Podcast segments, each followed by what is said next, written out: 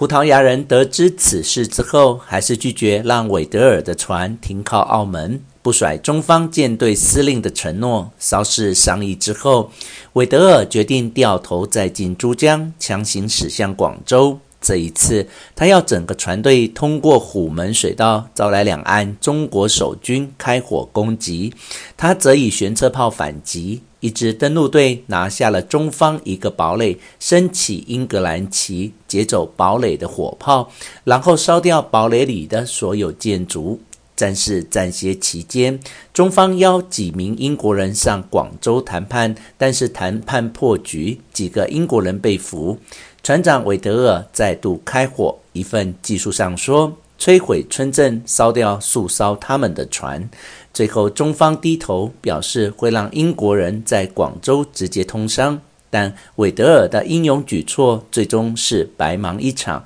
因为他此行之后才过七年，明朝就覆灭了。而在一六四四年清朝创立之后的满人征服战争里，广州城也大抵被毁。要再过将近八十年，英国人在广州常态通商之势才得以确立。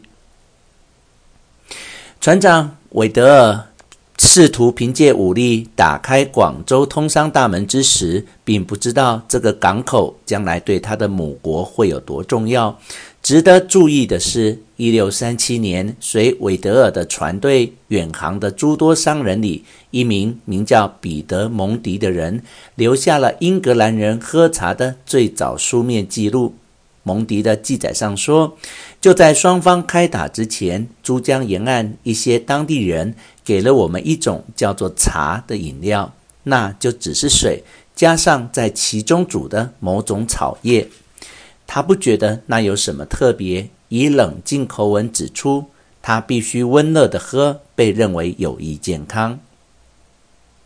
韦德尔带来的商人是为了在广州寻找糖和姜，不知道有茶叶这项产品。但1717年，东印度公司开始大举派船到中国时，船长除了购买红铜、瓷器和生丝这些较熟悉的产品，还被吩咐要带回茶叶，船能装多少就带回多少。到了1725年，该公司每年从广州输入英格兰的茶叶达25万磅，几下深思成为对华贸易的首要商品。整个十八世纪期间，英国对这种饮料的喜好持续激增，进口持续攀升。到了一八零五年，已成长将近百倍。该公司每年会运送两千四百万磅的茶叶回英国，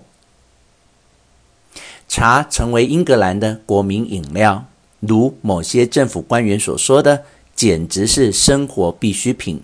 一七八四年，国会通过一道法律，要求独占英国对华贸易的东印度公司，随时都要足供一年所需的茶叶战略存量。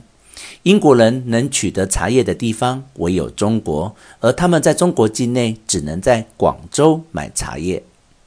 洪仁辉被捕之后的三十年期间，这样的情况一直没变，直到一七九二年秋才有所改变。那年秋天，英国政府十足自豪于本国日益壮大的工业革命，希望清朝皇帝最后会被说服而修改其对外人在华贸易的限制，于是自行遣使赴华，与真正打开中国大门。